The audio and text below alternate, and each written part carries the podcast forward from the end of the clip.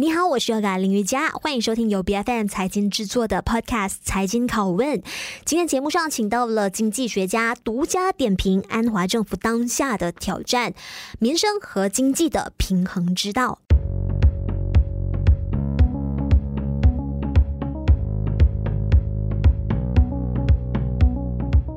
政府在执政的过去七个月，还是有好多的国人反映，大马的经济依然缺乏发展的大方向。令吉疯狂贬值、生活成本不见调降等等民生课题，都是急需正视和解决的。那虽然说我们国家在今年成功争取到了 Tesla、Amazon 等等的大型外资落地，但是究竟安华政府该如何在民生还有宏观发展当中取得更加完美的平衡？鼓励和推动企业创新、技术转型，就能够提高生产率、就业机会和经济增长吗？我们马上请出我们今天的嘉宾，有来自大马诺丁汉大学经济系的主任张永龙博士，你好。啊，主持人、各位听众，大家好。是博士你好。那当局现在的一个说法呢，就是哎，我们马来西亚非常支持特斯拉，我们要认认真真的去发展国内电动车的行业。甚至呢，我还看到说，我们的贸工部那里就有宣布说，让充电站要在短短三个月以内达到世界级的标准。那你觉得看到这样子铺天盖地式的呃一个宣传，你认为说这是我们马来西亚国家当下需要的吗？那会不会出现我们国家可能野心太大的一个情况？呃，我想就是政府在大力的呃鼓吹说，就是特斯拉啊来马来西亚的那个投资，其中一个原因是呃，我们都知道那个电子汽车这个行业是呃，就是大家都认为是未来啊、非常有有能够发展的一个行业。那呃，我国在吸引外资方面的话，可能过去几年的话是相对的呃逊色，所以我国需急需要一些。比较有名的呃外国公司来我国啊、呃、投资，然后包括说走在比较科技尖端上的那些那些行业来马来西亚投资，所以可以想象说，政政府为什么这么积极的想要在短时间之内啊、呃，就是在我国有更多的充电站，然后让那个电子汽车这个行业可以在马来西亚更啊、呃、有有有更好的发展这样子。是因为现在呢，我们看到中国还有美国这两大经济体都开始有出现成长放缓的迹象。那么，其实安华政府在实现经济增长的同时呢，在你看来，就是目前执政的七个月，有没有非常灵活的去平衡到民生的成本，还有所谓的发展大型建设的目标？呃，我想在民生成本成本上，政府是确实是有尝试去呃去。解决一些问题的，因为我们都知道是从去年大概二月开始，就是呃，不只是我国，就是全球的那个通货膨胀率都一直在攀升着。然后虽然到了现在，那个通货膨胀率已经有点舒缓了，嗯，呃，但是这段期间，人们当然让人感受到说，就是日常生活的开销都增加了。那政府所推出的一些措施，包括说 Menu Rahmah 这些，呃，然后也包括说。政府会尝试说帮助那些比较 B 四十的人民增加收入的的一些方法，那这些当然都是可以或多或少的去帮助人民解决那个民生的问题的的部分。可是刚才刚才主持人说关于大型建设方面的话，可能就是我们注意到，就是安华政府的话，他之前说其实他并并并没有把太多的专注力发展啊放在那个。呃，大型大型建设的那个部分，他他之前就有提过说，他他并不在乎有什么世界最高楼啊，就是啊、呃、有多多高的那个大楼在这样子的一些一些东西。其实其实我是觉得这个是确实也是一个正确的方向，因为我国缺缺乏的并不是一种大型的建设，而是要怎么样去提高我国的那个生产力的那个部分。然后那个生产力的部分的话，确确实是要有赖。呃，就是我们的产业升级，然后包括说吸引更尖端的那个外资公司来协助我国在产业升级这方面做得更好，这样子。是，其实国内的通膨还有令吉贬值的这个恶化的情况呢，如果没有解决的话，其实很难让人民真正满意起来。呃，像是我们这里掌握到的数据，就是早在今年六月份的食品的通胀其实就涨了百分之四点七。那接下来七月份的即将发布的这个数据呢，当然就是备受大家的关注了。那值得留意的是，去年同期就是去年七月份的时候呢，食品指数呢是按年涨到百分之六点九的。那其实我们也更想了解说，在稳定通货的这个问题的时候呢，其实啊，政府跟国行应该要怎么样更好的去联合，在调整货币还有财政的政策方面去下手，确保说，哎，我们国内的物价依然是在可控范围的，而且同时我们民众的购买力是不会被削弱。我想在呃关于控制通膨的那个部分，包括说国行的所采取的措施，就是逐步的调高那个利率的那个部分，我们也确实看到从去年开始，国行已经调整了利率好几次这样子。那我们可以观察到的是说，这那个国行它调整利率，并不是说一次过调整啊五个 percent 还是什么，它还是每次只有零点二五 percent，而且从过过去一年到现在来的话，它其实它调整了之后有有有一有好几次它是暂停了，然后再再继续调整的。这个其实在某大很很大的程度上，就是为了确保说它调整的那个幅度不会太快，也不会对那个经济造成那个呃太大的负面的影响。可是同时的话，这个调整利率确实是有有。啊，帮助到说就是控制那个物价的部分，然后也包括说稳定马币的部分。那呃，虽然说马币相对来说还是比较弱势的，可是呃，我们可以想象，如果没有这些调升利率的部分的话，马币其实还可能会贬值更多这样子。嗯。当然，就是我们所看到的马币贬值，或或者是说那个通货膨胀的部分，也很大的部分也是因为呃外国的因素的部分，包括说呃俄乌战争所造成的那个大宗商品的价格的上升，所以这些呃其实也并不是在我国的控制范围内，我国也只能在呃我们能控控控制的范围内，包括说提升本身本国的那个利率，来让那个通膨稍微降温这样子。是，其实统计局呢有最新的季度报告出来显示，我们马来西亚正式领域的员工收入的其实中位数只有达到两千六百令吉。那其实为什么我们人民总体的收入会严重出现滞涨这样子的一个情况？主要的症结在哪里？我们要怎么样去突破这个 cap？关于说那个呃正式领域的那个薪金的中位数只有两千六百令吉的话，其实我我想这是跟跟我国的那个产业无法升级的那个部分有很大的关系。因为如果你想要那个呃薪水能够提升上来的话，就要那个那个企业必须要有有更多的获利，它必须要有。呃，更高的那个赚幅，它才有办法给那个员工有更高的那个薪水这样子。可是我国的那个产业的话，过去一直就是有点停留在中等的那个阶层，就是没有办法更更加提升，有更更高的那个生产力，就渐渐的就造成我国的那个企业没有办法给员工更更高的薪水这样子。那以目前我们国家一直不停的在主张的这个经济转型的规划还有进度来看，那如果加上政府呢也能够去正视好能钢匹配，还有就是这个呃职能可以更好的去连接，包括还有乡城的这一个发展资源合理分配的话呢，其实人民收入偏低的这个问题是不是也能够很快的得到改善？呃，我想刚才你提到的那一些呃方向都是正确的，呃，就是说比比如说你要让城乡的发展比较平衡，然后要提供人民更多的有更高收入的那个工作机会的话，这些都是正确的方向。可是至于说能不能够很快的，就是去解决这个问题，呃，当然我我是觉得是需要一些时间的，所以我们不能不可能想象说明年明年的那个问题就就全部解解决完了。没关系，就是现在安华政府还有四年啊，你觉得四年的时间够多吗？给他。呃，四年的时间可以完成很多，就是可以可以解决蛮多的很很大的一个部分。嗯如果如果所有的政策都都执行好的话，对，嗯哼嗯哼。那你刚才说到的这个产业升级的部分，你是不是也有看到说，目前的执政政府是有在努力去介入跟去引导大家应该要怎么做的？因为毕竟总是看到的就普充斥着新闻头条的都是那一些大厂，那这个也不是说一般中小型的这一个产业是能够轻易的去触及到的。我想，就是除了我们看到的那些呃大厂的吸引大厂来投资之外，其实政府一一向来都有做一些其他的事情，包括说呃，我国有那个所谓的啊、呃、MPC，就是国家生产力机构，它也其实也有帮助中小型企业去升级，就是说提供一些啊、呃、matching grant 啊，或者是说如果你要。啊，进行自动化或者是数数码化这些的话，都都可以得到一些 funding 上面的一些帮助，这样子。其实这些都是有帮助于我国的那个产业升级的。只是说过去的话，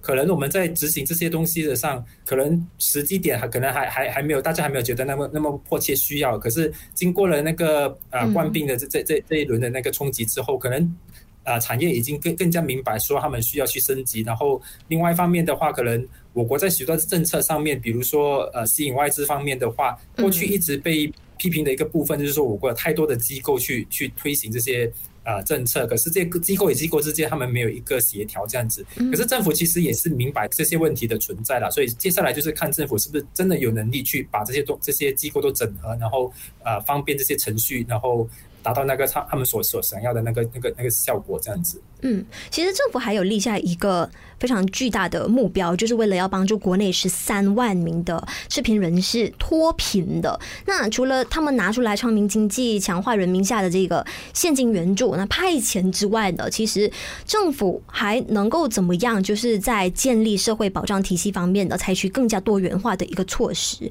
就是说可以更全面的、更针对性的去帮到他们这群低收入的人群，同时也能够直接的帮助他们。真正意义上的去脱离赤贫的这个恶性循环。呃，我想这个这个这边有两个部分了。第一个部分是说，呃，我国在帮助测评方面的话，其实之前世界银行有一些报告说，我国其实对测评人士来讲的的那个补助来讲的话，其实是有，可是它的那个范围不够广，就是说。嗯其实还有很多测评人士，他没有得到那个帮助。可是同时的话，有一个比较一个奇怪的其实现象，就是有一些不属于测评的人士，他也得到政府的帮助，这样子。嗯。所以这变成那个帮助其实没有针对化这样子。另外一方面的话，我我想除了这些呃帮助去去呃针对那些 B 四十或者是比较测评的人士之外，其实还有必要的就是说，你提供援助的同时是怎么样去。协助他们提升他们的那个生产力，这样子。那这这方面的话，我们看到了一些政府的一些努力，包括说，呃，经济部长之前所提出的，就是他可能推出一些计划，让呃测评人士去租那个 vending machine，然后帮助他们去。呃，提高他们的收入这样子，当然就是这些就是政政府的一些尝试啦。到呃到最后那个那个成效有多多多大的话，就是需要政府啊、呃，就是紧密的去观察，然后去调整他的那个措施，去去确保他他能够做到他想要达到的，就是提升测评人士的那个收入的那个部分这样子。是是，其实我觉得有一个非常可圈可点的 campaign 呢，就是慈敏计划了。那像是首相在上个月也才刚宣布说要多拨款五千万令吉，在全全国范围呢扩大这一项计划。当然，民间呢就是看到主流的一个提倡，就是说，哎，也希望说政府可以继续推行到明年。但我觉得说，如果只是推到明年，让没有在他们的这个执政期里面，呃，一直无限期的去推出的话呢，我相信一旦喊停，也会引起民怨的。那其实安华政府是不是有足够的财政空间呢？就继续在他的任期内大力的去推行这一项计划，甚至可以让他啊、可以扩大慈悯伞下的热点。呃，我想慈悯这计划这个部分其实有两个部分啦，一个部分是那个慈悯餐点那个 Menu Rahmah 的那个部分，其实那个部分其实是政府没有出资的，就是 Menu Rahmah 是、嗯、是那个商家自己、呃、以及 SR 知名参与，大家自己自己没有政府的那个资源之下，他们自己推出的那个那个部分，所以那个是不用花钱的。所以政府那个五千万的话，国产是比较是用在比如说政府有时候会推出一些呃农产品的那个市集的那些比较比较低价。嗯那个市集的那个部分，至于说五千万能能够用到明年之后又怎么这怎么样的话，我个人是觉得说，呃，其实即使是在呃当现当今政府之前，其实政府一直以来都是有类似的一些计划，就是说呃让那个货物的价格在比较稍微比较低的那个价格在在市面上销售的那个部分。那五千万的这个部分的话，当然它某一个程度上是是想要在。目前那个通货膨胀比较高的那个情况之下啊，能够能够达到帮助人民的那个效果。可是我们看到，其实从去年到现在的话，其实通货膨胀率其实已经是比较缓和下来的那个部分。所以呃，我我个人是觉得，除了这五千万之外，其实政府以后还是会有拨一些拨款去去朝这个方向，就是陆续还是会有。呃，当然就是呃，如果通货膨胀率能够下来的话，就是政府在这方面的拨款就可以比较少一点这样子。嗯嗯，因为这个慈敏的倡议呢，有获得好多大大小小的商家的，就像刚才提到的，他们是以这个啊、企业社会责任为名去积极的响应的，而且现在呢，也看到说遍布各行各业了，普通的日用的消费品啊，还有 F M B 啊、电讯网络，还有医疗保险等等啊、哦，这些领域都是有在积极的参与的。那会不会有出现一个现象，就是说资本市场的参与者可能要担心说下半年部分企业的盈利会有出现放缓的迹象。我我个人倒倒不觉得会有这样的一个情况啦。那主要的原因是说，企业参与这个计划，它是自愿自愿的，就是说，他会自身考量说，他如果推出这个慈敏计划的那个配套的话，对他的那个盈利会造成多大的影响。我个人是觉得他们不会说，就是为了推行这个计划而达达到那个盈利大幅下降的那个情况。然后另外的话就是。呃，像之前政府自己本身也有提到的，就是说，其实商家在推出这些配套的时候，对他们来讲也是一种宣传的一个效果，可能也可能也可以带动他的其他的业务的那个发展，这样子。当然，我们众所周知的啦，谈到国家的经济基本面方面呢，我们都知道外资。对我们来说尤其重要，那这个也成为了安华走马上任以来不断在强调的重点。那我们来看今年二零二三年的第一个季度，获批的投资额是有达到七百一十四亿令吉，按年是有增长了百分之六十，是一个暴增的一个情况。那其实六周选举之后呢，执政政府也算是暂时呢扫除了外资对啊政策可持续性还有政治稳定性的疑虑。但是接下来四年呢，其实你认为说？他们应该朝着什么样的方向去迈进，来进一步的去强化，还有包括确立我们马来西亚经济刺激的一个总体的大方向。